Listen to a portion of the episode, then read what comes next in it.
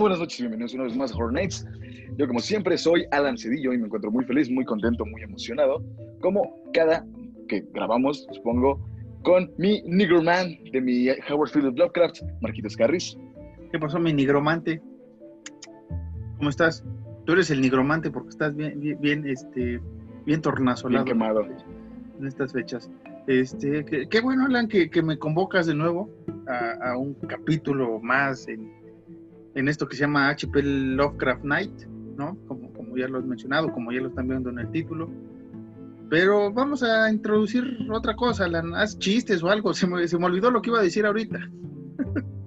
Este, te quería preguntar algo, güey. ¿Qué?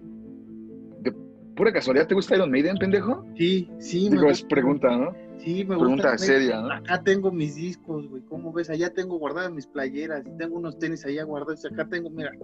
A ver si no tiro. Acá tengo mis cervezas, mira, mira, mira. No molestes La ya. gente, la gente no lo vio, pero cuando íbamos a empezar a grabar, este pinche ridículo traía gorro de Iron Maiden, chamarra de Iron Maiden, guantes de Iron Maiden y un cubrebocas de Iron Maiden. No tengo cubrebocas de Iron Maiden. Y me dice, ¿de qué, güey? ¿Qué, güey? Es que tengo frío, güey, es que tengo frío. Hace frío en mi casa, animal. También en la mía, y no estoy de ridículo, güey. No, no, tú estás este, vestido por la ocasión ucraniana, ¿eh? Bien Nada más bajado. hasta acá. Nada más hasta acá porque nos pueden censurar en YouTube. Sí, pero este, está, está- o sea, tu playera de, de, de Lovecraft está muy chida. Ya. Sí, sí. eh, mi amor, sí. Está bien chida mi playera. Regalo de Marcos. Eh, ¿Quieres que grabemos de nuevo para que no estés mostrando miserias? no, no, no. Sigamos, sigamos. Eh, que cae, que cae. Pues nada, le decía, le decía a la gente un pinche ridículo de, ay, es que tengo frío. Iron Maiden patrocina mi frío. Pues sí, güey. Ha estado más pedas Yo sé. Iron Maiden. Ha estado más pedas Iron Maiden que tú, güey. En mis pedas. Poquito, marica. Yo también, digo, sin ofender a la comunidad, ¿no? Marcos yo sí. Hablamos, nos hablamos. Igual, man, es, es como, es como si yo te dijera más veces he puesto a Mr. Bungle en pedas que tú, güey. ¿Qué has estado tú? ¿Por qué no me invitas? Y, y- pinche desgraciado, güey. Ya, nuestros problemas maritales no los vamos a ventilar aquí. Sí, porque iba a sacar una, pero no. No nos conviene pelear ahorita. Tal vez para el final de temporada. No, no, no. Este, ¿qué pasó, Alan? Eh, ¿Sabes noticias del terror en estas épocas? Ahora sí me desconecté bien macizo esta semana de todas las Sé redes. una, sociales. me sé una, ¿Cuál? me sé una. ¿Cuál? Ando bien cagado, güey, en mi casa, güey. ¿Por qué ya llegó la Navidad a casa? Para la gente que no sepa, eh, eh, yo eh, pues, vivo con mi mamá. Este año, ¿Cómo? este año ya, eh, sí, todo, este año ya me iba a ir a vivir con, con Marcos, pero maldita pandemia y malditos ustedes. Porque todo indica que vamos a estar sin vivir juntos otros 50 años. No podemos vivir juntos, creo. Sí, ya, ahorita ya, ya a estas alturas ya no podemos vivir juntos, güey.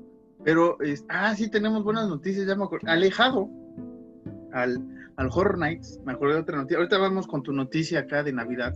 Pues me acordé de mi noticia importante que nos beneficia a ti, a mí, a la audiencia.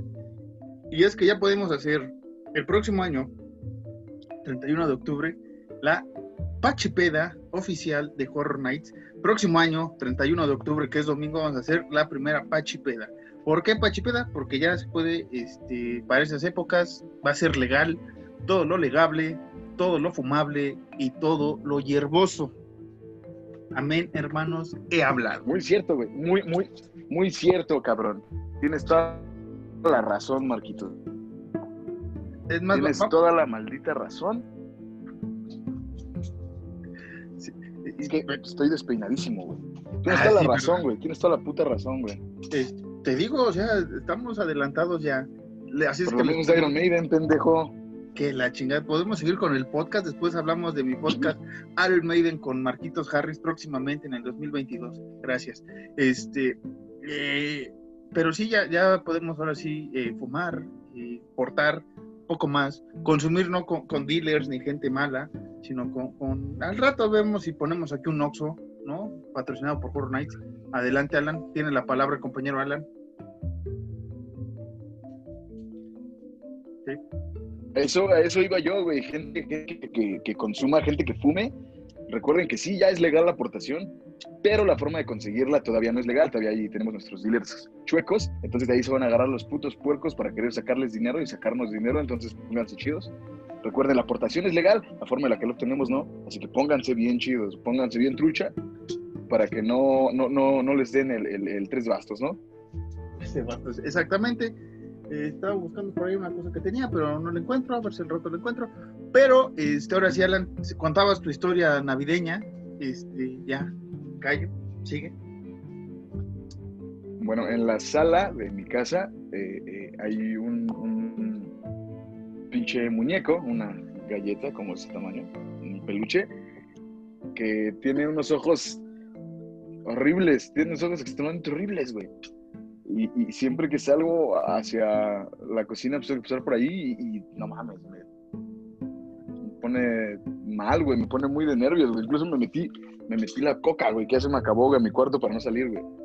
Afortunadamente, afortunadamente, el baño es puerta con puerta con mi cuarto, entonces nada más tengo que pasar así como rápido y regresar. Agachar la cabeza. diga, hola, Alan, feliz Navidad. O sea, yo creo que me cagaría, yo creo que preferiría, preferiría estar enfrente de, no sé, güey, de Pennywise, o sea, enfrente de un, no sé, de un asesino en serie, güey, preferiría estar enfrente que ese pinche mono. Para la próxima semana que iniciamos nuestro especial eh, navideño en Horror Night, ya ven que aquí hacemos todo por modas. Este, a ver si das un tour con tu ese mono sangriento que tienes allá, ¿eh? De ¿A reto. la mañana? No, ¿A la mañana? cuando grabamos. cuando grabamos. Un ¿Pero minuto. No, la ¿Lo quieres próxima semana. ¿Lo quieres ver ahorita? No, Ah, bueno, ok, ok, ok. la próxima. Tienes un- una semana para, para este, mentalizarte, para estar psicológicamente bien. Y ya este, la próxima semana sales con tu celular así, rápido, lo muestras para la gente de, de- de YouTube y a la gente de, de Anchor, eh, Spotify y demás. Los vamos a, a narrar lo que pase con... eh, la próxima semana viene Alan contra el muñeco de jengibre, parte 1. Veremos si es, mi esto... es mi pinche Annabelle, ese carnal, güey. Ve- Veremos si Alan puede soportar un minuto ahí afuera. un minuto, o sea, no te estoy diciendo. Cámara. No, un minuto, no, no, güey, no mames, este pendejo. Un minuto no, güey. Lo voy a enseñar y ya me meto, güey. Ok, está bien. Ahorita, ahorita te convenzo. A, a lo largo de este, de este capítulo, ya me acordé de una noticia que sí vi en la semana y fue que ya terminaron de grabar eh, Hallow- Halloween, eh, Scream 5, o Scream, como la van a llamar. Pero para buenas noticias de todo sale hasta el 2022, o sea, de un año de producción. Nos vamos a aventar haciendo esta cosa. Quién sabe qué vayan a meter o qué, pero es la única noticia que me acuerdo ahorita que pasó la semana, en la semana pasada o en esta semana, no sé en qué semana vivimos, Alan. Así es que pues eso sería todo. Sería todo, ya. Fin, acabó el capítulo. Gracias por escucharnos hoy. Yo fui a Lancedillo y este, por Harris esto mejor. Muchas gracias, adiós. No, ya vamos a empezar, Alan, ahora sí, con nuestro tema, con nuestra próxima biografía, que ya habíamos dejado también de lado un poco las biografías en el, en el podcast. Y vamos a hablar sobre uno de los eh, escritores favoritos, obviamente, de, de todo intelectual del terror, vamos a llamarlo, y de todo fanático del terror, ¿por qué no? Uno de los estandartes, a mí, yo me atrevo a decir que es de los tres eh, pilares de la literatura de terror, ¿no? Para que comprendas el terror, para que te metas, pero también es el maestro de la ciencia ficción, ¿no? O sea, también tiene ahí sus, toques chidos y que muchas películas, muchos directores y muchos escritores, eh, tanto eh, Stephen King en un caso, como guionistas, se basan mucho en la, en la, ¿cómo llamarlo? En la ideología Lovecraftiana, ¿no? O sea, tal cual. La filosofía Lovecraftiana, sí. Justamente sí, es, es, sí es filosofía Lovecraftiana, güey. Es el, el, el, el, nombre, la terminología correcta. Ahí está. Es que, bienvenidos a Horror Nights Biografías, eh, capítulo no sé cuánto. Eh, hoy nos toca hablar de H.P. Lovecraft o como dice Alan, Howard Philip Lovecraft. Justamente, Marquitos.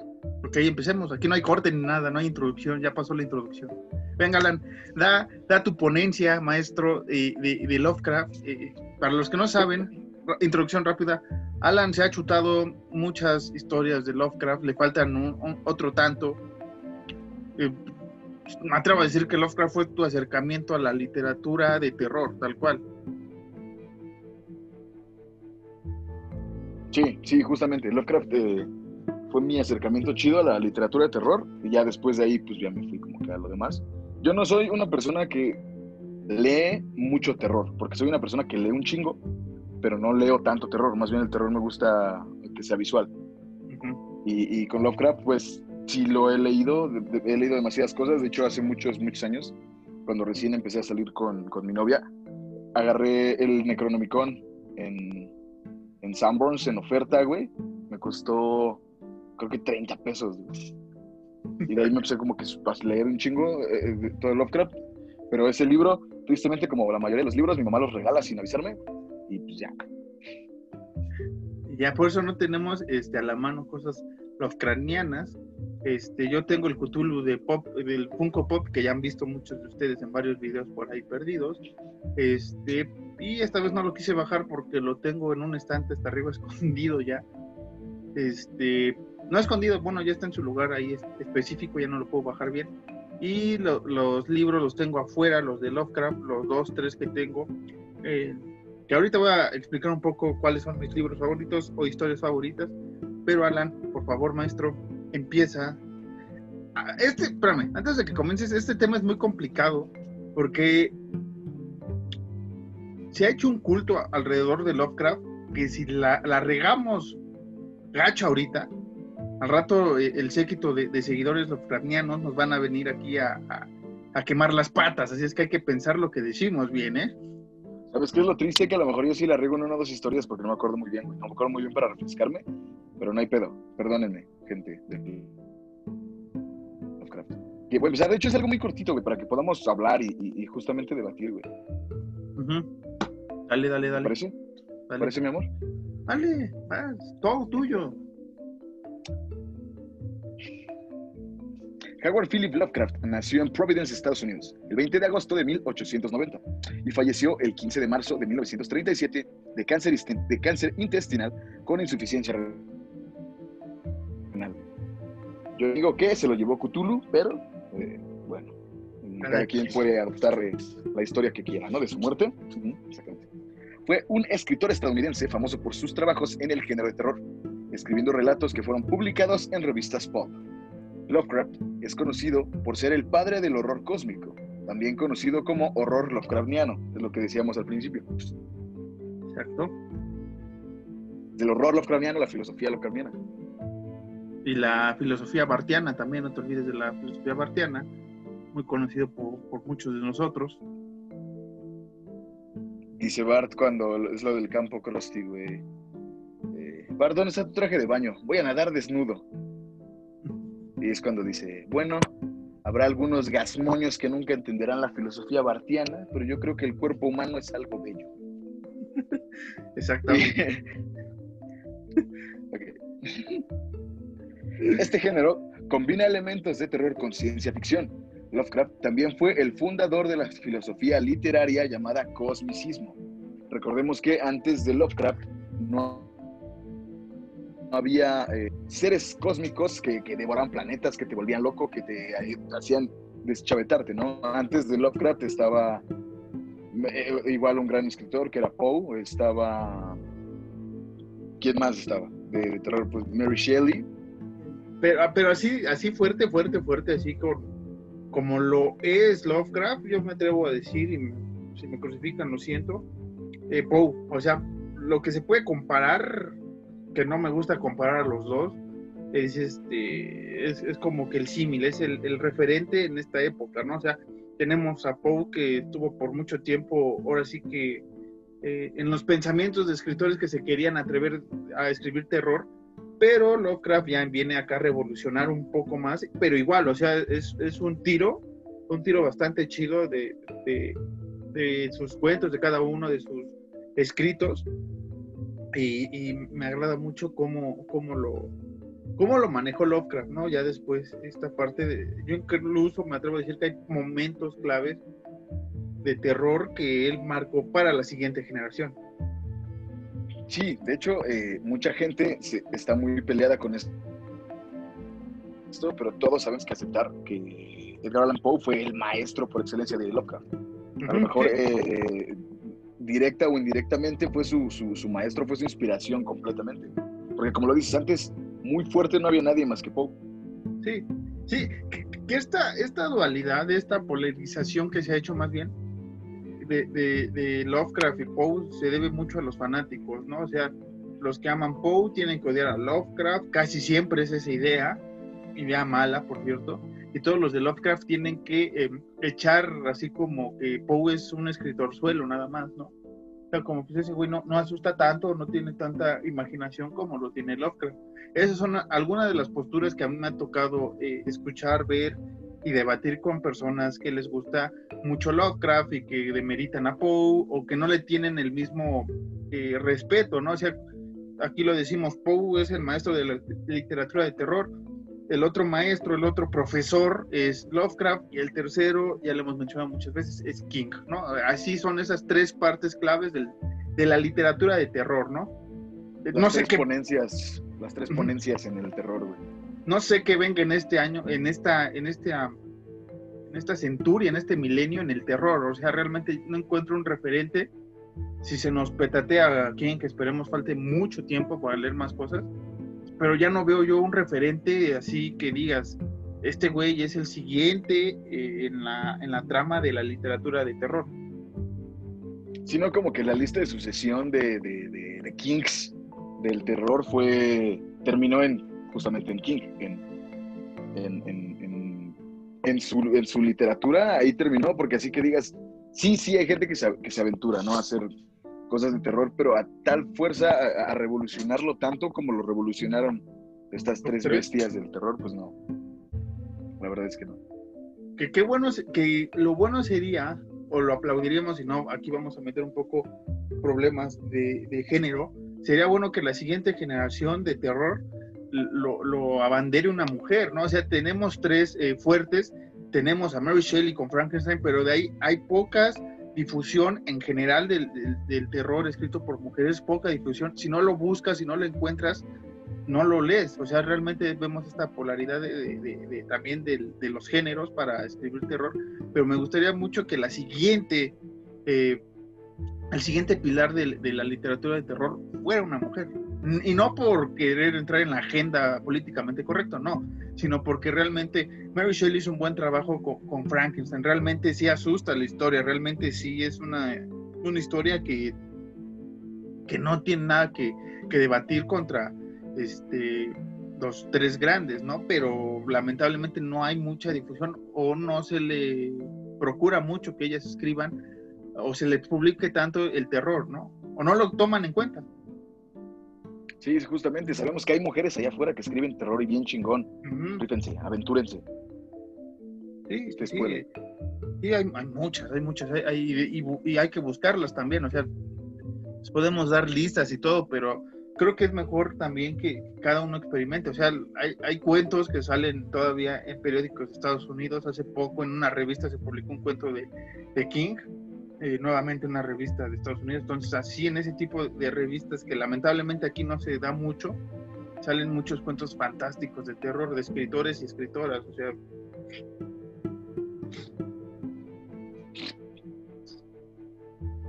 Y podemos decir, eh, sin, sin, miedo a equivocarnos, o a lo mejor sí, pero aventurándonos eh, ciegamente, podemos decir que muchos escritores, muchas escritoras de terror son influenciados directamente, influenciadas directamente por eh, Lovecraft. Sí, sí. Estas nuevas generaciones, sí.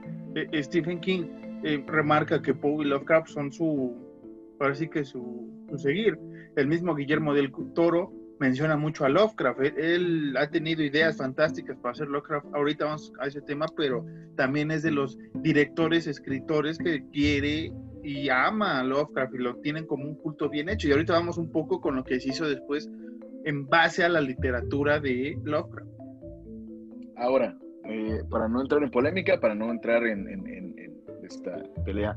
Sabemos que Lovecraft en sus días era un racista de mierda, totalmente lo sabemos, pero nosotros tratamos de separar al artista, bueno, a, la persona de la obra. Es como, eh, puedo dar un ejemplo perfecto. Eh, yo soy muy, muy, muy, muy fan de Kanye West. Me gusta un chingo la música de Kanye West. Pero sé que es un pendejo y sé que es una mierda de persona. Pero trato de separar la música de la persona, así nosotros con Lovecraft. Porque si era un racista de mierda, sí era bien culero y sí, y sí era un clasista, racista, lo que quieran. Pero no podemos demeritar eh, eh, toda la influencia que ha tenido y que tuvo a lo largo de los años en la literatura. No podemos eh, demeritar eso.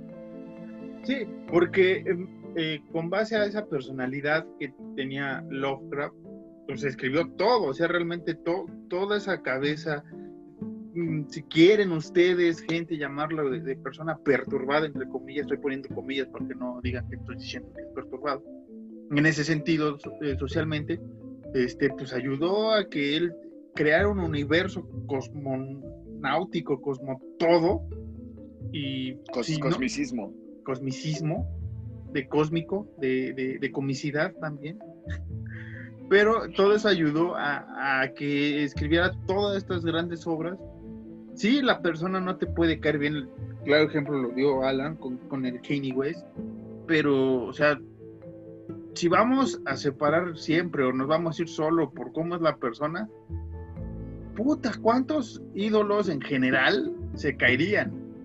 O sea, ¿cuánta, música, cuántos escritores, cuántos directores que ya han pasado por ahí varias, varios temas escabrosos que, o sea, no, no, no es ocultar que la persona sea clasista esto, o sea, no, se, le tiene que, señalar, si lo quieren juzgar, sí, pero si vamos a, a tomar ese parámetro y ya checarlo en la literatura, pues ahí sí ya sí, yo en lo personal siento que ya no estamos desvirtuando todo, incluso en la música también, o sea, mm, hay que separar, a veces es bueno separar, porque si vamos a empezar a buscar todo, vamos a descubrir que todos somos una mierda de personas, entonces vamos a odiarnos todos, vamos a quemarnos todos y pues, ¿qué más?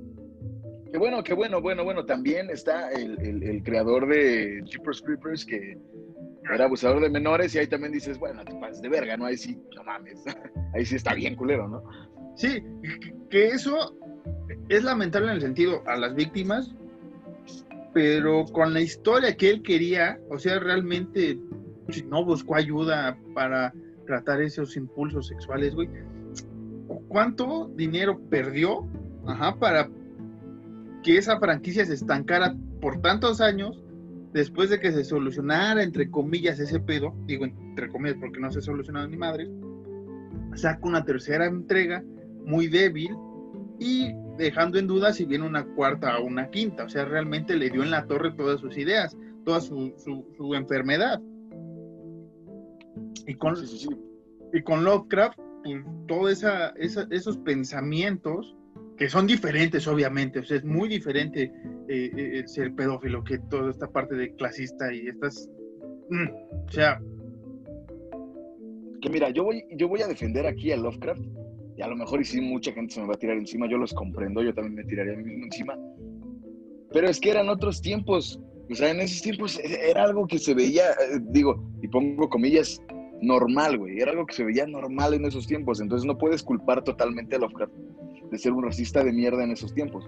A lo mejor si Lovecraft hubiese sido un escritor del siglo XXI, un escritor racista del siglo XXI como J.K. Rowling de Harry Potter, que es este eh, homofóbica y no sé qué madres la, la, señora, eh, sí dirías como, no te pases de verga, ¿no? Ya siglo XXI, no mames, no hagas eso. Hay muchas formas para informarte, para ver, para leer sobre gente con gustos diferentes. Y si dices como, no te pases de verga, si, si Lovecraft hubiese sido un escritor del siglo XXI racista y así se hubiera sido como, no mames, carnal, no te pases de verga, esas son mamadas. Pero se entiende, entre comillas, se entiende por el tiempo en el que vivió se comprende hasta cierto punto. Que aquí muchos, eh, si te tiran o no te tiran, o si te tiran, este, es, te, podrían decir, es, es, lo mismo podrías decir de Hitler, pero ahí es otro pedo más cabrón, o sea, o sea Hitler es un pasado, o sea, Lovecraft nada más decía o, decía comentarios o lo escribía, güey. Una cosa es eso, sí, que incitas al odio, sí, pero otra cosa es ya irte por una raza, asesinarles, hacer un genocidio bárbaro, o sea, sí, pelas manzanas, muchachos, o sea, como dice con nuestra visión siglo XXI nos pasamos por siglo, puta, Da Vinci va a ser un pinche este, mujeriego, este, ¿quién más? Este, Sócrates, pues un, un homosexual de closet, ¿no? Pero homosexual al fin de cabo. O sea, si vamos a empezar así a, buscarles este todo en base a nuestra nueva cultura. Hmm. Que mira, en esos, en esos tiempos, tiempos de Sócrates, tiempos de, de la antigua Grecia, ese tipo de cosas, no existía el, el, el, no.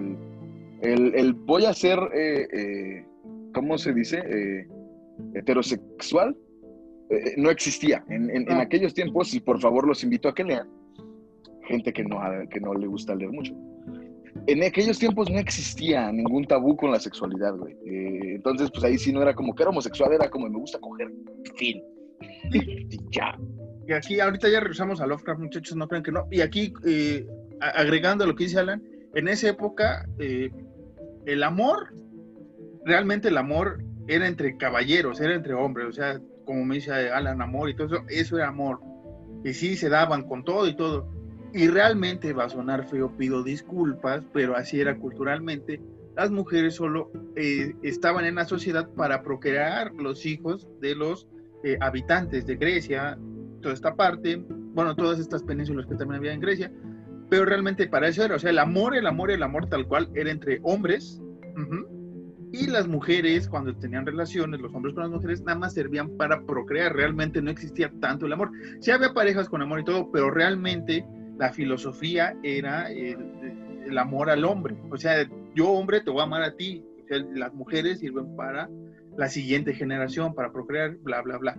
Palabras de y estudios que se han hecho, ¿eh? no, no son míos, estudios antropológicos que se han hecho en base a estas, estos temas no me vayan a decir que yo estoy diciendo que las mujeres sirven para eso, realmente no.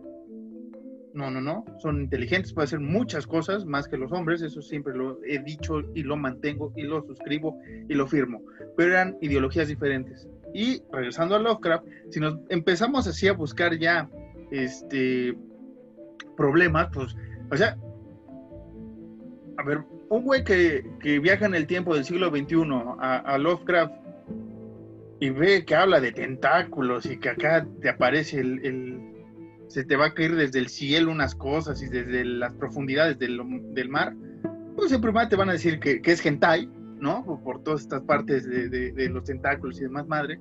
Y la segunda, pues, es que tiene una filia con los pulpos, ¿no? O sea, también con los tentáculos, con toda esta parte.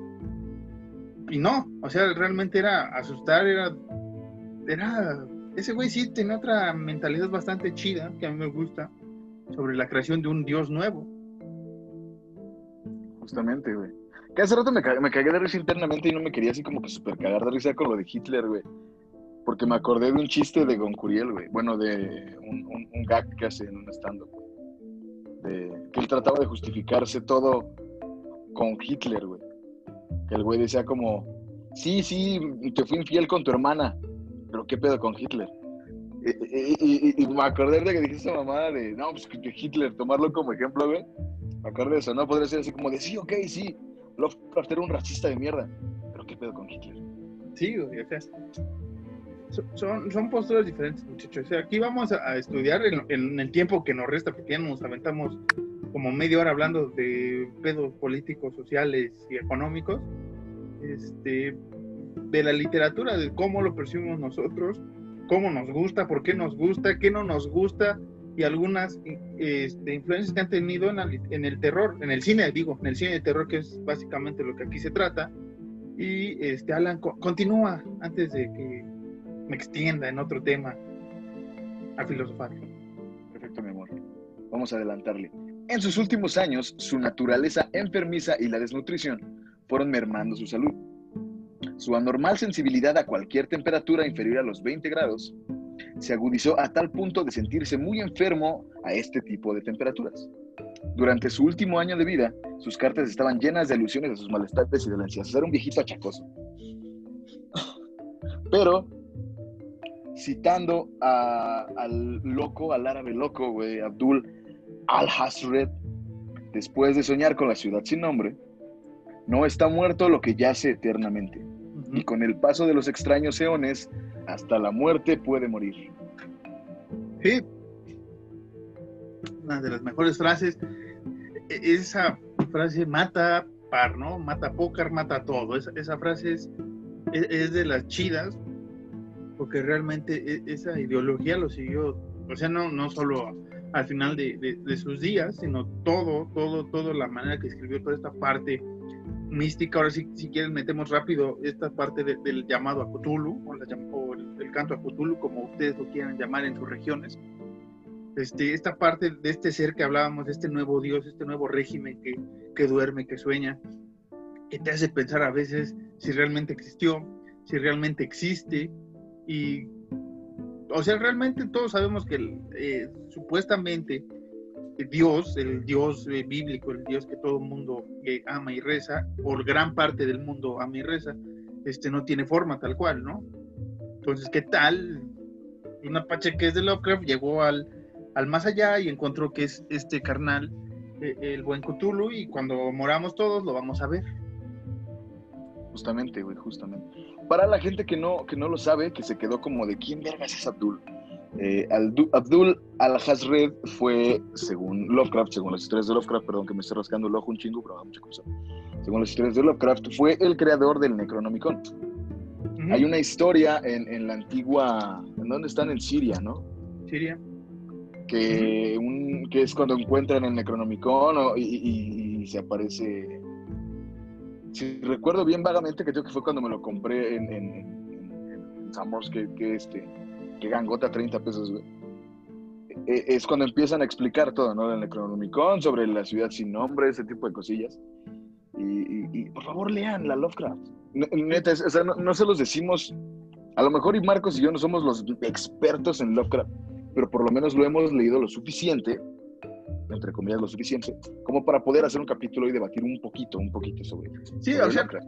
A- eh, amantes de Lovecraft, no piensen que aquí vamos a hacer una tesis, este, gente que apenas se ve iniciando en Lovecraft, tampoco les vamos a dar un resumen de toda su, su obra literaria, vamos a contar algunas cosas, hablas bien del, del, del Necronomicon, que después ese nombre se ocupó muchas veces en el cine de terror, ¿no? Hasta en los cómics. Sí, en los cómics, o sea, el Necronomicon es, es ya cultural, ¿no? Sam Raimi lo retoma en, en Evil Dead, ¿no? Justamente, sí. Y siempre este libro, eh, Lovecraft lo, describe de una manera, el siguiente eh, creador, el siguiente escritor lo piensa de otra manera. Sam Raimi lo pensó con, con este piel de humanos, escrito a sangre. O sea, ¿Qué es? ¿Qué es?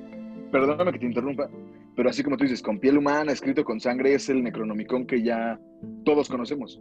O sea, que es como que el que se quedó. sí, Es el, es el Necronomicon que se quedó para la eternidad. Que se quedó perpetuo, ese es el que ya todos topamos.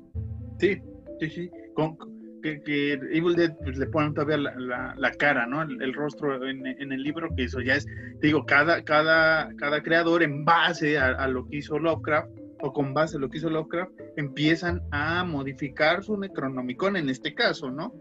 Este, Que eso es lo, lo, lo bonito de lo bonito que nos dejó Lovecraft. ujú, Cada persona que lo lee, eh, en este caso directores de cine, eh, gente guionista, le puede dar una reinterpretación a, a ciertas cosas de Lovecraft. Por ejemplo, el Necronomicon.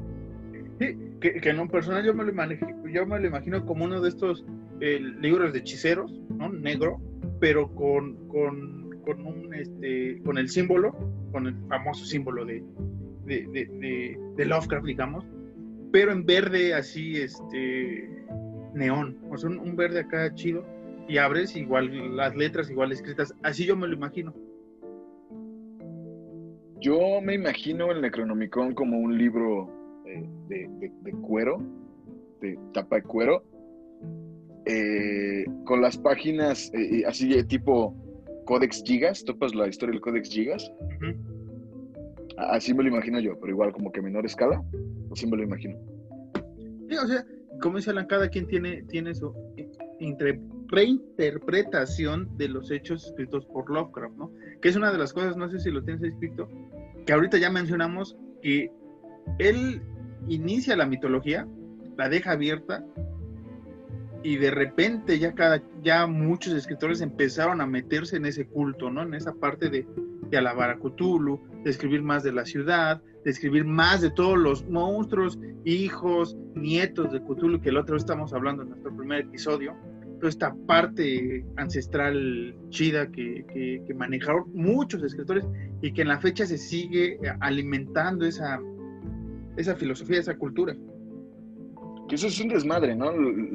Igual hasta la fecha no lo capto bien lo de todos los seres eh, primigenios y cosas que son relativos y familias y linajes y desmadres, güey, que Dot es el abuelo de Cthulhu y, no, sí, Sí, creo que sí. Sí, ¿no? Sí. Y, y, y, Shub Nigurat es no sé qué de, de, de No, es un desmadre, güey. Es un desmadrísimo. Que ahorita dijiste este nombre, me acordé de. Ay, güey, ya lo tenía. Hay un personaje en Marvel este, que es este, un ojo con tentáculos, Asgorat mm. creo que se llama. Y este, al parecer por ahí tiene su, su, inicio el, dentro del mundo Marvel, algo que, que, ver con esta parte del, del, universo Lovecraftiano. No, no tal cual es, pero sí tiene cierta referencia. Sí, se maneja a, Lovecraft en un chingo de cosas. Eh, más a Cthulhu, que es como lo hemos dicho siempre, y está ante notario público, que es el personaje más icónico que ha tenido, que ha salido desde cosas bien cabronas como eh, películas de Marvel, hasta recién que estaba apenas en el trabajo viendo Los Escandalosos. Ahí sale. Un capítulo donde según son niños y, van a pedir Halloween, sale Cthulhu. Entonces se maneja de un chingo de formas y se le reinterpreta de un chingo de formas. Eh, eh, para que, digo, y a lo mejor dicen como, ¿qué tiene que ver ahorita eso, no?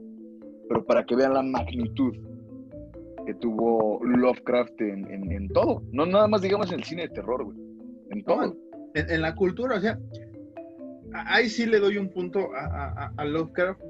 Siento que todo lo creado por Lovecraft pegó más en la cultura que lo que hizo Poe. O sea, Poe todos recordamos el cuervo, el corazón del ator. Culturalmente hablo, ¿no? O sea, si has leído mucho te acuerdas de más historias, ¿no? Pero realmente así, chistes, como dice Alan, eh, en, Los Simpsons hacen el del corazón del ator, hacen el del cuervo, ¿no? O sea, básicos, esenciales, no solo ellos, otros programas también hacen mención a Poe, pero siempre son esto, el pozo y el péndulo, o sea, siempre, siempre con Poe son, son las obras más importantes, ¿no? Con Lovecraft, toda la obra fue tan importante, todo su universo, que como dice Alan, ¿qué hace Cthulhu en los escandalosos, no? O sea, realmente qué en el mismo fenomenoide, güey. No sé si te acuerdas que cuando fenomenoide llega, creo que a California, creo que está en California o en la playa, no sé qué.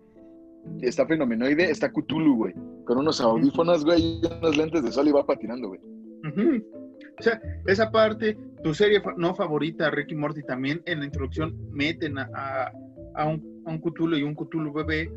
No, nunca ha salido un capítulo, pero tienen la referencia en la introducción los Simpsons, puta, que no han hecho con, con Cthulhu, ¿no? Eh, el buen Guillermo del Toro que dirigió una entrada, este, ahí hizo su referencia, a más de muchas películas y escritores, hace su referencia al dios Cthulhu, pero sí, o sea, realmente Lovecraft tuvo un, un, impacto en la cultura, en la cultura pop, bárbaro, o sea, realmente, y, y me atrevo a decir que hay más bandas relacionadas de heavy metal, obviamente casi siempre, o de todos los géneros de, del rock relacionados con Lovecraft. O sea, siempre es como, como en la apertura. Tenemos bandas de stoner, tenemos bandas de, ¿cómo se llama?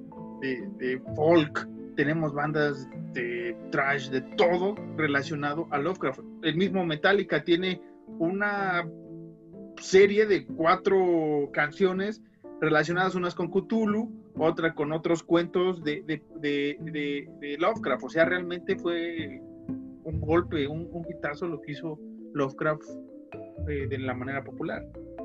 Hay una banda de black metal que creo que nada más yo conozco, que se llama Shub No sé, no sé si estén activos, no, no, no creo que ya estén activos, pero estaban muy activos en los noventas y se llamaban Shub Y era todo, todo relativamente a, Lovecraft. Sí, que esos fueron bandas de progresivas en relación a, a, Cthulhu, eh, o sea, puta, o sea, hay muchas cosas que Lovecraft, ahí sí aplaudo esta parte o, o, sí reconozco que yo soy muy fan de Poe, pero sí reconozco que Lovecraft tuvo un impacto cabrón en, en, la sociedad, o sea, realmente, este, tampoco es como vas con tu abuelita y dices, ah, ¿qué tal? ¿Qué te dice Cthulhu, abuelita? No, pero realmente mucha gente sí es como, ah, es Cthulhu, ah, esos tentáculos, ah, bla, bla, bla. Y, o sea, eh, hace poco, bueno, no hace poco, la temporada pasada que hablamos sobre este, sobre la novia de Reanimator, ¿no? Digo, Reanimator, es que hace poco vi la novia de Reanimator, y esas historias están basadas en cuentos de eh, Lovecraft. Hay otra que se llama Beyond, que no, From Beyond, que también está basada de, de, un cuento de, de Lovecraft, ya lo mencionamos en este capítulo de Stuart Gordon que hablamos, eh, fue la inmemoria eh, la temporada pasada, mencionamos algunas de sus eh, ideas que se basó con Lovecraft, o sea, realmente Lovecraft eh, sí subió más el nivel de terror y ciencia ficción en, en Hollywood Sí, que, digo sin, sin, sonar eh, eh, eh, mamadores, porque nosotros odiamos sonar mamadores. Lovecraft tiene un, un, terror aterrizadísimo justamente a lo cósmico, a lo que no, no, no, no entendemos, que es el, lo vasto que es el universo. Poe tiene un terror más tipo, no sé, güey, es tipo, tipo gótico, por decirlo de alguna forma, que a lo mejor sí es, yo siento, personalmente siento, que la obra de Poe es más difícil de entender que la de Lovecraft. Por eso te digo, no quiero sonar mamador, le quiero dar su mérito a Poe, que siento que es un poquito más difícil de... No, no, no, ¿sabes qué? Me estoy cagando, no de entender, de digerir. Yo siento. Es lo que te iba a decir, tal vez no entender, pero por ejemplo, con Lovecraft es mucha acción, ¿no? Mi, mi, mi historia favorita es, eh, eh, mi historia favorita es En las montañas de la locura, es de mis película, de, mis películas que sacaron en los 80s, 90s, una película de ese nombre, pero es una de mis obras favoritas de Lovecraft. Me gusta esta parte este, de locura, realmente de locura que maneja. Pero sí, o sea, en, ese, en esa historia ves mucha acción, ves, o sea, vas leyendo y ves mucha acción, mucha acción, cosa que, que después copia eh, King, ¿no? Y por otro lado, Poe te maneja mucho esta parte de, de, ir lento, de ir lento, de ir lento, de ir lento, y al final te suelta eh, el chingadazo. Me acuerdo mucho cuando leí eh, Asesinatos en la calle Morgue, que es un, unos 20, 25 hojas. Y sí, o sea, si tú buscas acción, no la vas a encontrar, pero sí es muy descriptivo, muy gráfico. Cosa que también copió King, o sea, que también se basó y fusionó estas dos ideas y sacó cosas como It. It, que es para mí un claro ejemplo de la de cómo eh, Lovecraft influyó este, en, en, el maestro del terror, ¿no? O sea, toda esta parte cosmogónica, o sea, de, que It es una cosa que viene de otro universo, que tiene que ver con la torre oscura, que no sé qué tanta madre, que las llaves de invocación y muchas cosas interesantes. De ahí parte King para crear su mini universo, pero tiene toda la, la línea directa con, con este, Lovecraft en el sentido de, este, de acción y de cósmico. Yo siento eh, que Poe es una persona, como dices, es un, es un, era un autor muy descriptivo, güey. Y te describía, eh, era muy detallista con todo, güey. Por eso era, por eso dices tú, yo, yo siento las, las, pocas obras que he leído de Poe, que son las más, las más conocidas. Tampoco me voy a hacer el pinche erudito de, de la literatura de terror he leído las más, las más eh, conocidas, pero sí es muy lento porque te va describiendo paso a paso, eh, cosa por cosa, bien, bien, bien, bien, güey. Y Lovecraft también es muy descriptivo, pero Lovecraft es como, no sé, por ejemplo, con Cthulhu. Al momento de describirlo es como de este güey es esto, esto y esto y esto, pero te desmadro así en corto. Y, y, Poe no, Poe es como de, ok, este carnal es así, así, así, te vas adentrando a su ser y la chingada. Por eso yo siento, como te decía hace un ratito, siento que Poe es un poquito menos digerible de lo que es eh, Lovecraft, porque a lo mejor mucha gente se tedia o se aburre de que el gran Poe, eh, King, King Poe haya sido tan descriptivo en sus historias. Sí, y, Lovecraft, te digo, es esta parte de, de, acción, de como dices, te describe y suelta el putazo, te vuelve a describir, te suelta otro putazo. Y, y Poe siempre regresaba en su, en su, en su historia, ¿no? sé, es como... Y vamos a esta historia del corazón del actor, ¿no? Cómo te describe la, la parte del asesino. Es tan gráfico que, no, si no mal recuerdo, no pasa mucho tiempo o sea, realmente es el asesinato, sí lo guardo y todo, pero realmente cuando llegan los policías esta parte son como cinco hojas, ¿no? Que fácil pudiste, un escritor sin tanta eh, imaginación, digamos, o que sea muy fácil para la acción como Lovecraft, te lo escriben dos, ¿no? Y, y Poe más. Y Lovecraft, te digo, en, La montaña de las locuras, que lo leí en, la, en la prepa, este, me gustó mucho porque en esa época eh, agarré cariño a Carpenter y vi The Thing, ¿no? Y había cosas que decía, ay, güey, o sea, Carpenter sí tiene esa línea en The Thing muy parecida con los monstruos creados por Lovecraft, ¿no? Esta parte maravillosa de los mutantes, de, este, de, este, este, de esta bacteria, de esta cosa que pasa en, The Thing, que no tiene nada que ver con con la obra de, de, Lovecraft, pero sí tiene esa imaginación, ¿no? Los mismos monstruos que crea Carpenter en esta película.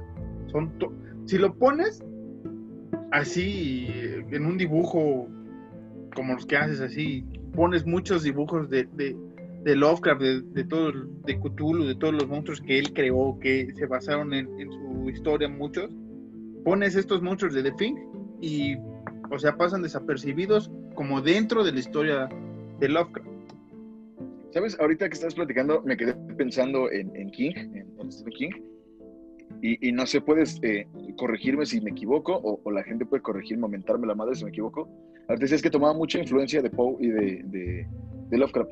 Siento que, ahorita como que agarrando, agarrando señal, siento que eh, It es muy al estilo de Poe, por lo descriptivo y por lo lento que va, y Cuyo es muy al estilo de Lovecraft. Porque al principio de que, que lees Cuyo ya te lleva con el putazo. Te describe y te entra el putazo. Y, y, y, e It es más lento, güey. Es más descriptivo. Y me quedé pensando en eso, güey. O sea, no, no demeritando lo que acabas de decirme, del de, de, maestro Carpenter, que también es otro, otro King. Eh, eh, me quedé pensando en eso, güey.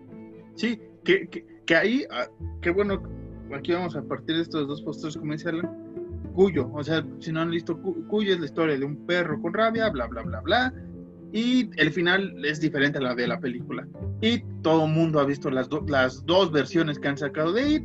La tres, si quieres contar la hindú, ¿no? O sea, si quieres contar la hindú, la hindú, cámara. Pero sí, eh, It es un bonchezote, ahorita no lo tengo a la mano, pero es un tabicote, ¿no? Un, un, pedazo. Este. Y cuyo es, es más delgado. Y este, esta parte de de lo descriptivo, sí. Aquí tengo dos libros, dos libros, tengo dos libros aquí y no son ni la mitad de lo que es It. No, esos dos libros no llegan a la mitad. ¿eh? y, los dos me los regalaste tú, güey, los dos me los regalaste tú. Ah, la hora del vampiro, Salem Slot, como no, y Escalofríos, ¿no? Hablando de, hablando de El Gran Maestro. Es argentino, guárdalo bien. Este, ¿qué le estaba diciendo? Ah, sí, It es muy descriptivo, sí, pero en cuanto a esencia, sí es Lovecraft. O sea, en forma de escribir, la forma de escribir, sí, Poe. Pero ya la historia de, o sea, ya en, concreto la historia es, Lovecraft. Cuyo, sí, es rápido el putazo, como dices, bla, bla, bla, muchas historias, venga chingadas, chingadazo. Pero la historia es más Poe, o sea, un poco más terrenal, como, como, lo, como lo dice. O sea, el perro tiene rabia, no es que esté poseído ni nada. No, el perro tuvo rabia X. Esta es historia muy Poe y historia muy Lovecraftiana. O sea, para que vean cuál es la importancia de, los dos autores y cómo King mezcló las dos ideas para crear dos obras diferentes, totalmente diferentes. Igual es, algo que se le aplaude eh, hasta la fecha, güey, al gran maestro, como vengo diciendo, King King, porque, güey, o sea, él, supo eh, eh, agarrar como influencia a Poe y a Lovecraft, pero no fue así como, voy a agarrar de influencia a estos güeyes y voy a copiar lo que esos güeyes escribieron. No, güey, fue como voy a agarrarlos como influencia para crear algo totalmente nuevo, algo totalmente innovador para la época y, que quede en la posteridad, güey, totalmente. Cosa que hizo Lovecraft con Poe, ¿no? Exactamente. Ese güey, Así va la cadenita, justamente va la cadenita con los tres, güey. Ese güey, por ejemplo, Lovecraft, ese güey, puta, era bueno en lo que hacía, o sea, refiriéndose a Poe. Yo lo quiero, yo quiero pulir lo que dejó, ¿no? El camino, quiero pulirlo y quiero escribir mi historia. Voy a meter cosas que en esa época eran muy, muy recurrentes del espacio, ¿no? O sea, eh, hablamos del siglo XX, ya, ya pensábamos en, la, última frontera que es el espacio, y aquí mete esta, esta idea de, de, ciencia ficción. Incluso otra película que ahorita recuerdo, Alien, ¿no? El octavo pasajero. Si me dices que ese güey escribió la historia, o sea, Lovecraft se la escribió, te la, te la compro, porque es esa la idea que él tenía, él quería evolucionar un poco más. Sí, primero todo pasa en esta ciudad perdida. Sí, todo pasa en, en este mundo, pero yo creo que si seguía en su, en su viaje, si no le hubiera dado la enfermedad, yo me atrevo a decir que se iba más allá de, de la galaxia. Que tuvo, que, que oh, perdón, que Lovecraft tuvo tres etapas para escribir, güey. Que fue así como que su evolución, güey, que fue la primera que fue la gótica, que fue totalmente eh, influencia de, de Poe. De Poe la segunda que fue más a lo onírico, que era como describir paisajes extraños y cosas así.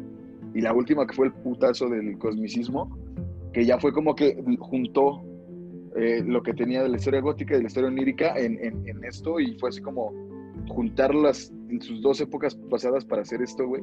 Y terminó haciendo chuladas de libros. ¿Sí? Terminó siendo un, un, un, un, inventor totalmente, como lo decíamos, de la filosofía, del, de la literatura Lovecraftiana, güey. Sí, sí, o sea, sí, sé que hemos hablado de otros temas ahorita, bueno, referente, pero regresamos al tema que es Lovecraft. O sea, el punto es Lovecraft, pero vean hasta dónde se abre estas ramas, ¿no? Y no es por demeritar a Poe ni nada, que yo lo amo, pero realmente vean dónde empieza eh, Lovecraft, es un puntito así, chiquitito, y ¡fum! se abrió un universo. Realmente ahora sí se, abrió todo de todo lo que él hablaba, ¿no? Todo este universo, todo este, este cosmos que creó. Sí, a lo mejor, a lo mejor toda la gente piensa como de eh, a mitad del capítulo y así es como de estos pendejos están hablando de Poe, estos pendejos están hablando de King, pero todo viene en detrimento de Lovecraft, totalmente. Ahora quieren que hablemos de, de, historias, a ver Alan, una historia, una, uno de los cuentos novelas cortas que te haya gustado de, Lovecraft y que quieras aquí debatir ante la bonita audiencia? El primero que leí, que la verdad no me acuerdo el nombre porque fue de, de, lo de Siria, cuando se encuentra en el Necronomicon y lo de las ciudades este, sin nombre, Ese fue el, el, primer cuento que yo leí y fue el primer cuento que me atrapó porque fue como, verga, güey, ¿cómo, cómo, cómo imaginas todo esto, güey? O sea, literalmente hay que ser bien cabrón y tener una imaginación de puta madre, güey, para poder imaginar todo esto, güey, para que tú como lector, güey, te quedes, quedes atrapado, güey, en, una historia, güey, y empieza a imaginar todo, todo, todo este desmadre, güey. Yo, creo que esa fue la, primera historia que leí y la que más me, atrapó. ¿Tú? ¿Cuál, cuál habías dicho? Eh, en, en las montañas de la locura una película, una película, insisto con la película. La película no es tan buena, pero la, historia, yo recuerdo que esa historia me llegó a mis manos porque este, en la prepa pues era como que el güey que leía puro Poe, ¿no? O sea, Alan sabe que a mí me mama Poe, me hice muchas historias de Poe, todo. Con Lovecraft no, no, es mi, es mi talón débil en el terror, lo tengo que admitir, no soy tan tan consumidor de, de, Lovecraft. O sea, para mí es Poe, eh, como lector Poe, King y Lovecraft. En ese, en ese mundo así llegué yo a la, a la literatura de terror, me brinqué Lovecraft, lo siento. Llego a ese, eh, ese libro porque estaba buscando en la biblioteca qué leer. Qué leer. Y, este, y encontré Las montañas de la locura, Lovecraft. Vamos a leerlo. Me puse a leerlo afuera de la biblioteca, ahí en la prepa. Y no te miento, lo acabé casi en toda esa tarde que me quedé ahí, ¿no? O sea, y, me mamó mucho la historia.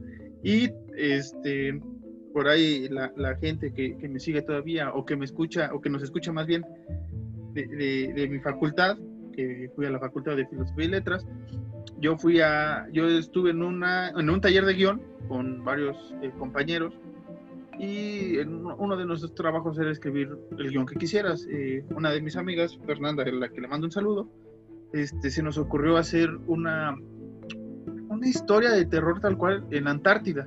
Y la idea se me vino a mí porque recordé mucho en las montañas de la locura. No sé por qué siempre tengo que hacer ese símil, las montañas de la locura con The Fink. Y se me ocurrió la historia o, la, o el guion, lo escribimos y te soy diciendo, es una de las mejores cosas que he escrito porque nos, no, éramos cuatro integrantes, no cinco, cinco integrantes. Cada quien se dividió una, una, una parte de, del primer capítulo porque iba a ser una serie según.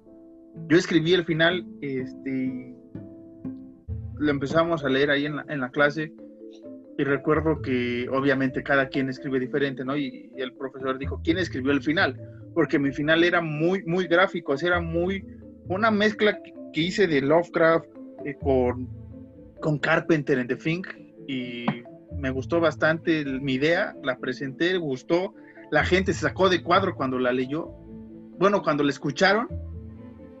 Adelante, Lan. ¿Te acuerdas un poquito de tu final? ¿Puedes, puedes tr tratar de describirnos un poquito tu final?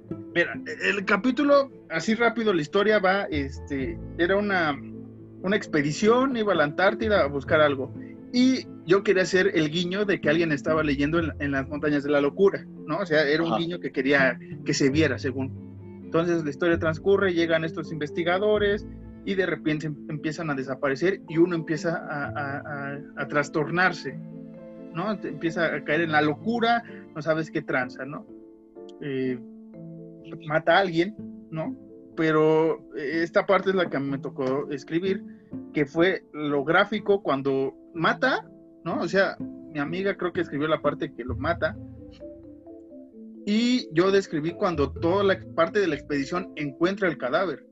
Y yo lo describí este, de una manera que estaba eh, rasgada la, la, el lugar, o sea, había como una, una, una casa de campaña, una cosa de una tienda había, habíamos puesto. Al y, estilo, al estilo de el paso, el paso de Diatlo. Ajá, ándale. Y este, de repente van llegando y eh, van viendo una, una, figura, una montaña, una montaña así, este, amorfa, una montaña. Piensas que es de nieve, ¿no? O sea, como lo escribí el guion, desde la postura piensas que es de nieve, ¿no? Se iban acercando con una música que tenía en mente acá, parecido al, a, lo de Metallica, con el Call of Cthulhu. Y este, te vas acercando, te vas acercando, y una de las tomas que yo quería o que había descrito era que veías dos cosas colgando eh, en la tienda, dos bolas, así. No sabías qué era, pero como se iba acercando la cámara de la perspectiva dentro de la tienda, veías que esta masa morfa era realmente el cadáver de, uno de, de, la, esta parte. Entonces veían las costillas y describí muy gráficamente cómo, cómo lo tenía yo pensado, ¿no? Porque en el guion tienes que escribir cómo, eh, cómo tu postura como, como escritor lo quieres ver. Ya el director te dice sí o no. Entonces mi postura con una costilla salida, una parte así este, del brazo, o sea, con el pecho así para afuera. Y resulta que las dos cosas que estaban eh, colgando eran los ojos de, de él de, o de esa persona, no me acuerdo si era mujer o hombre, creo que era hombre. Y el, el, había uno perdido, un, un, uno de estos, el que se pone loco, estaba perdido. Entonces te da a entender si fue ese güey loco o si realmente hay unas bestias en ese lugar. Entonces así terminaba el, episodio con, con, con, los demás integrantes de, la expedición llegando y ven esa parte y cerraba así la imagen, ¿no? O sea, con, con los ojos chorreando de, de, sangre y toda esta parte y la cara de los otros, pues imagínate leer eso, güey, ¿no? Porque hasta como que lo actuaban, ¿no? O sea, dabas los guiones y tus otros compañeros la, lo leían con el énfasis que querías. Y este, neta, la, la gente se, se asombró de, de, esa parte y por ahí lo tengo escrito todavía. Verga, maestro. Eh, una chulada, güey. Así vas a decirme como de qué mamón y la gente va a decir como de qué mamón, nada más porque es su, su amigo. Pero mientras me lo describías, güey, yo me lo estaba imaginando y es lo primero que me pasó a mí cuando leía Lovecraft por primera vez, güey. Sí, Entonces, comprendo, comprendo lo que tú dices de que querías que tuviese tintes Lovecraftianos, güey. Y, y verga, güey, quedé, quedé, quedé muy asombrado con tu final, güey. Lo demás me valió verga, güey. Me, me centré en tu final, güey. sí, es que, por ejemplo, lo que quisimos hacer en ese capítulo era hacer esta parte de introducción a los personajes, pero al final, siempre en un capítulo de una serie, lo vimos con, con el Mandaloriano, debes de tener un hang, o sea, tienes que traer algo que te atrae. Entonces, una serie de terror que queríamos hacer, ¿qué vas a hacer? No vas a presentar un monstruo al putazo, no tienes que presentar una escena Dantesca. dantesca cabrón. Entonces se me ocurrió, no es mamada. Igual, si me dicen que me puedo parar el cuello, me vale. Si me quieren robar mi idea, aquí ya está. Ya lo dije en este podcast, en este video, entonces me vale. Si se lo copian, miren, pito si se lo, si se lo roban. Pero eh, el maestro le gustó la historia y hasta nos dijo, pues si lo, lo hacen bien, lo escriben bien, hacen un buen resumen. En ese ent- entonces Netflix iba llegando a, a Latinoamérica dijo, pues lo pueden vender chido cosa que no hice ya después porque era idea en conjunto, ya cada quien agarró su rumbo, pero esa idea todavía la tengo en mi cabeza muy, muy fresca, entonces si alguien quiere este, que le escriba ese guion todavía, díganme, ahí lo hago. Y este, y te soy sincero, fue la parte de las partes más sólidas dentro del guion. Y cuando me preguntaron, eh, ya compañeros saliendo de, de la clase, me dijeron, ¿en qué te basaste? Me acuerdo mucho de Lovecraft en las montañas de la locura, me acuerdo mucho de, de Cthulhu. En ese entonces había un, un juego por ahí en, en línea de- del universo de Cthulhu, de uno de los tantos que existen. Y me acuerdo que una noche, un día antes, lo estaba pensando, la misma canción de Metallica que les mencionaba. O sea, sa- salí en mi mente. Recuerdo que una semana antes salí de la clase, ya con la canción y con la escena. Entonces yo llegué a la casa, le empecé a escribir así en chinga como quería, y ya después lo acomodé. Pero realmente fue, fue gracias a, a Lovecraft esa idea que se me ocurrió. Eres una bestia, güey. Eh, eh, esperemos que sin necesidad de hacer un guion ni nada de eso, güey, en algún momento te aventures incluso para escribirlo un- una historia corta o algo así, güey. Sí, por, ahí tengo la, idea, porque como era en equipo, todos metimos ideas, ¿no?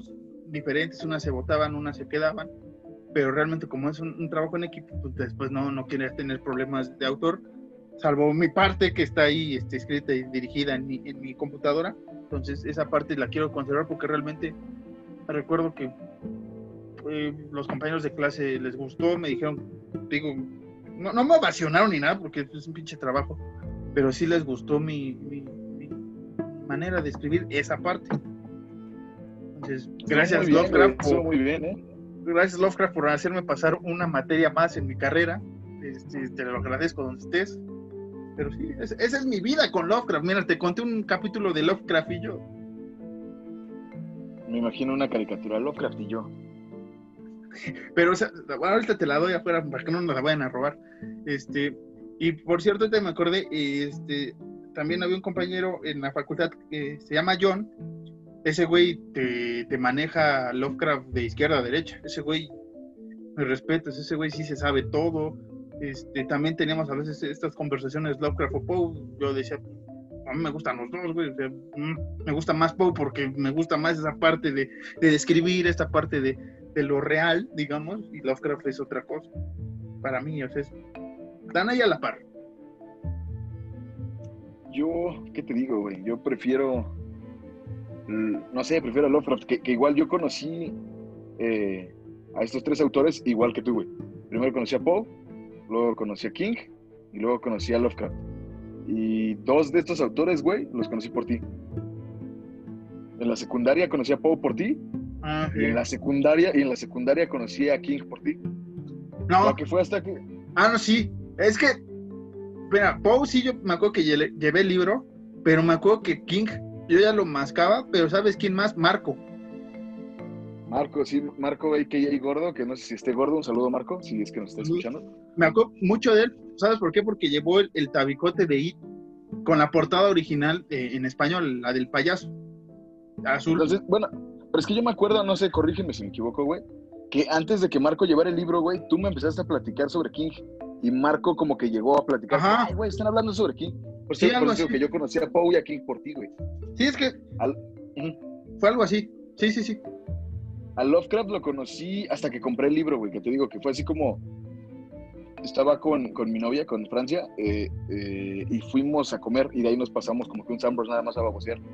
Y estaba ese libro y fue como 30 pesos. Y había escuchado yo de Lovecraft, nunca lo había leído así bien, bien, bien. No, se escuchado el nombre, ni siquiera sabía de qué se trataba. Entonces como compré el libro y lo leí y fue como de, güey, este güey es cabrón, güey.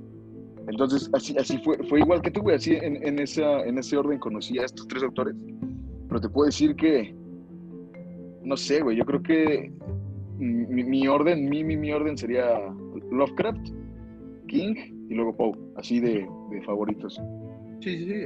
Y ven cómo, es diferente y no nos estamos peleando, Alan y yo, porque sabemos que los tres son, son importantes. O sea, yo no puedo decir King es el maestro, sí es el maestro actual, sí, ha superado el terror a veces de sus dos este, pilares, que ya los mencionamos, pero Lovecraft y Poe son son carne de cañón, o sea, realmente quieres iniciar con la literatura, no importa qué edad, realmente no importa qué edad quieres meterte a la literatura de terror, creo que es una de las ventajas, digamos, que lo puedes iniciar eh, con Poe, lo puedes iniciar con Lovecraft, lo puedes iniciar con King o cualquier otro escritor que va iniciando en esta parte del terror, es bueno porque siempre vas a llegar a los dos principales, dos principales, Poe, Lovecraft, pues ya después viene King. O sea, King ahorita es conocido. O sea, no es como de, no, es que es muy under, digamos.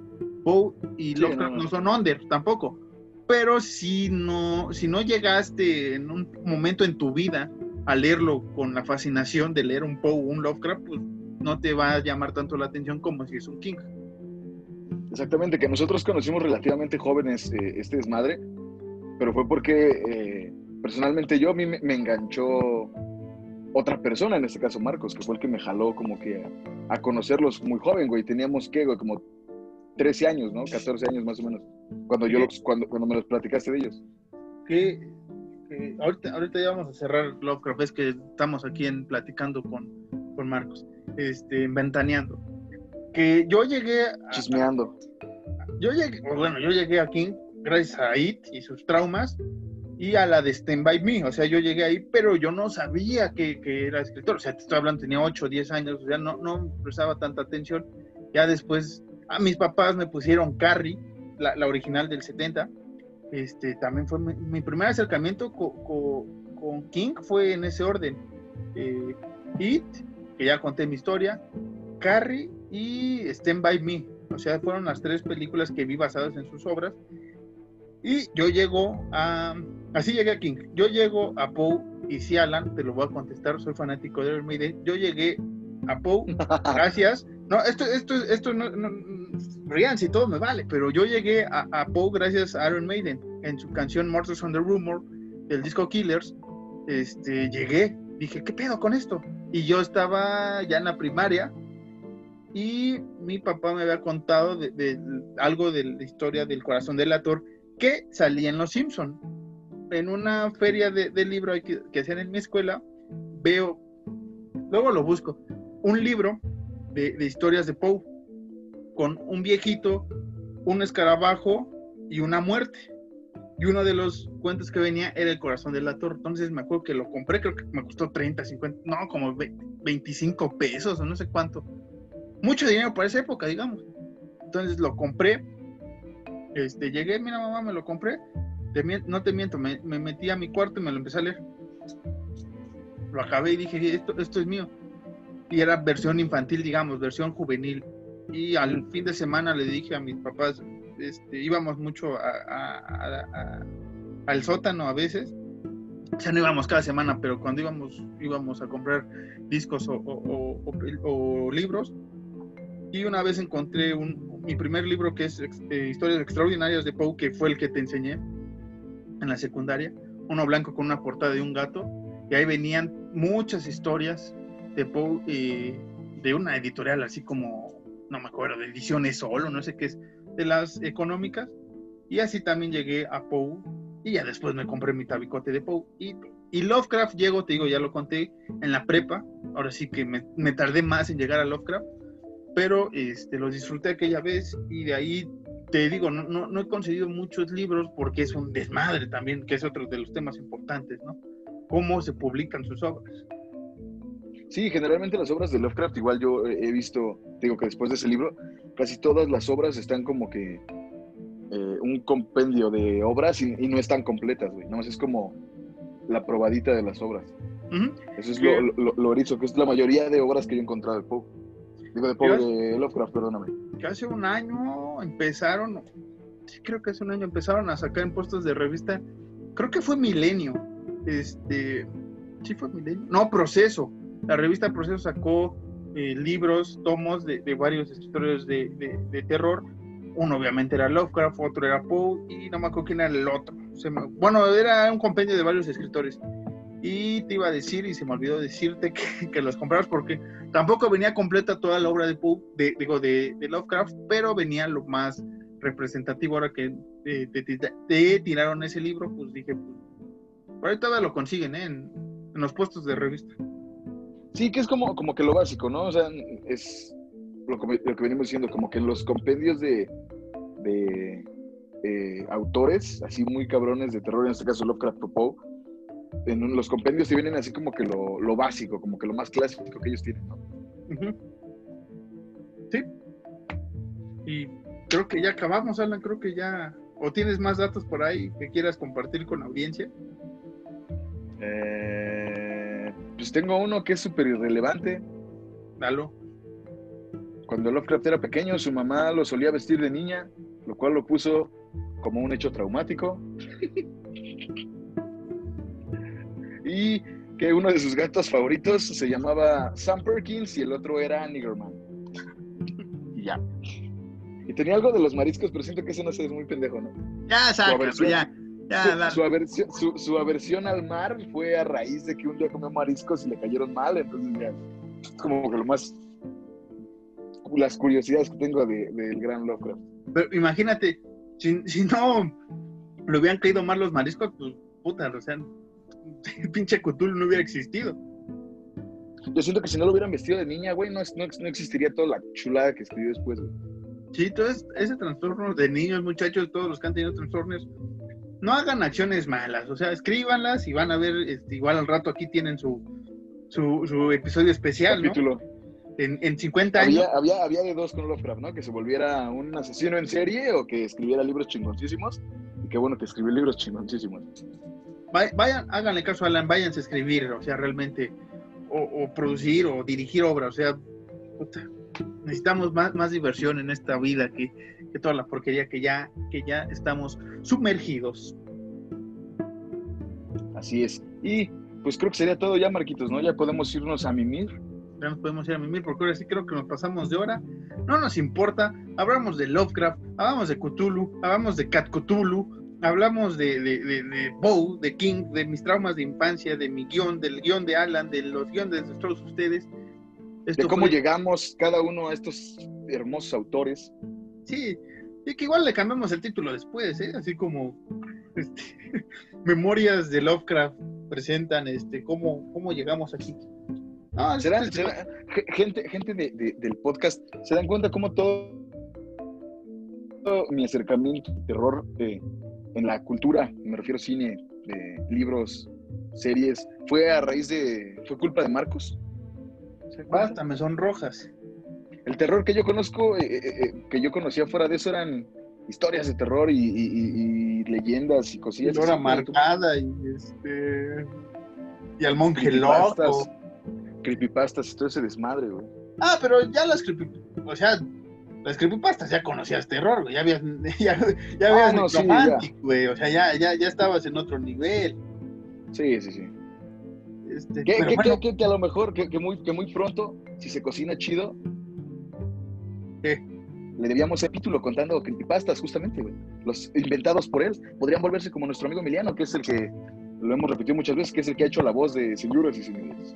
Que así, ahorita, ahorita no le hemos pagado, entonces no, ha salido, pero pronto va a regresar. Hay que traerlo. Pero, pero, pero, hizo, hizo los cánticos con nosotros. hizo los cánticos de, de, Cthulhu que están en, en, las introducciones a veces, a veces cuando están muy largos los tenemos que cortar, cuando son muy cortos sí ponemos todos los cánticos que ahí tenemos relacionados a Cthulhu y nuestros, nuestras deidades. Sí, que si todo sale bien después podemos escucharlo con un creepypastita chido, que eh, yo he tenido la forcharle mil y un creepypastas que he escrito, güey, y es una bestia, te lo juro, no porque sea mi amigo. Es lo que digo, no, no, no porque ustedes sean mis amigos, los, los ovaciono, porque cuando hacen mamadas, igual digo como es mamada. Sí. Pero ese güey es una bestia, güey. Ese güey es una bestia para, eh, para escribir creepypastas y para contarlos con su hermosa y melodiosa voz, güey. Sí, sí, tiene una voz que, que engalana. Este, Sí. Pero sí, ah, un día, un día se arma algo, ¿eh? Un día hacemos un especial de creepypastas con, con Emiliano para, para darle este movimiento a lo que escribe. También ustedes, gente, si quieren que leamos o, o los entrevistemos de alguna manera, nosotros entrevistamos a lo güey. La única buena entrevista que hemos hecho es con, con Ryan Kruger, ¿no? Y ya de ahí en fuera, los Goodfellas, pues, este, dimos cátedra, muchachos. No te enojes, Johnny, no te enojes, Gabo. Dimos cátedra de terror. Estamos abiertos a nuevas posibilidades en el futuro, pero si quieren ustedes que hablar en el podcast de terror, quieren contar su historia, vamos a hacer una vez, eh, en, en el futuro, una vez al mes, ¿te parece? O una vez cada dos meses, que la gente venga y cuenta sus historias de terror. E- Eso te iba a decir, eso estaría bonito, güey. Eso estaría bien bonito, güey. Y, y no nada más historias de terror, a lo mejor si tienen alguna cancioncita o algo así y quieren sacarla en el podcast, venga, échenla. O si quieren, no sé, están escribiendo un libro y nos quieren leer algún, algún, este, algún capítulo o alguna parte de ese libro, venga, échenle sus creepy, sus historias, sus libros, sus, o quieren que los entrevistemos, eh, o quieren entrar en una mesa de debate con nosotros, venga, éntrenles. Horror Nights somos todos, no nada más Marcos y yo, güey. Nosotros nada más Todos somos, los- Horror Nights. nada más nosotros somos como que los menos, este, o sea, tenemos el Mórbido, que ahí tienen su, su, su canal de, de YouTube también, tenemos a nuestros amigos de Macabro que luego sacan podcast. Nosotros somos dos fanáticos que, la neta, este, no, no pidan mucho de nosotros, como lo hemos dicho desde el primer capítulo, aquí hablamos a chacotear, hablamos de todo. Pero sí tienen razón, Alan, si quieren venir aquí a hablar de un tema en específico, quieren debatir una película, vengan, este, lo organizamos en base a nuestros calendarios, o con base a nuestros calendarios, mejor dicho. Si quieren hablar de, de casitas del terror, no de los Simpsons, que ahorita vamos en la quinta, si alguien quiere participar, este, escríbanos, ya sabe, ahorita vamos a dar las redes sociales que tengo por acá. Ay, güey, ¿Sabes, ¿Sabes cómo lo podemos definir esto, güey? ¿cómo? De, podemos decir, Horror Nights somos todos, Marcos y yo solo somos la voz. Anda, sí, sí, bien mamucos. Saludos al Ryan Kruger que la anda rompiendo. Entrevistamos a uno de los mejores directores del cine de terror que vienen, muchachos. ¿Qué, quieren? ¿Qué más quieren? ¿Qué más quieren? Bueno, las redes sociales, en Twitter Instagram son arroba horror nights-mx.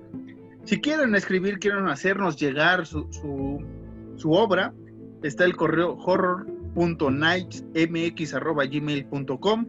Esto lo vamos a hacer ya si tenemos convocatoria para o quieren compartir sus temas, sería el próximo año, porque ahorita ya tenemos la gente un poco apretada a finales de año y inicios del próximo, pero tenemos por ahí unas semanas que podemos dar estas charlas interactivas, estos streams, entre comillas, porque no van a ser streams, pero sí, si quieren participar adelante, si quieren venirnos acá a mentar la madre también, adelante, y ya veremos cómo se arma, ¿no, Alan?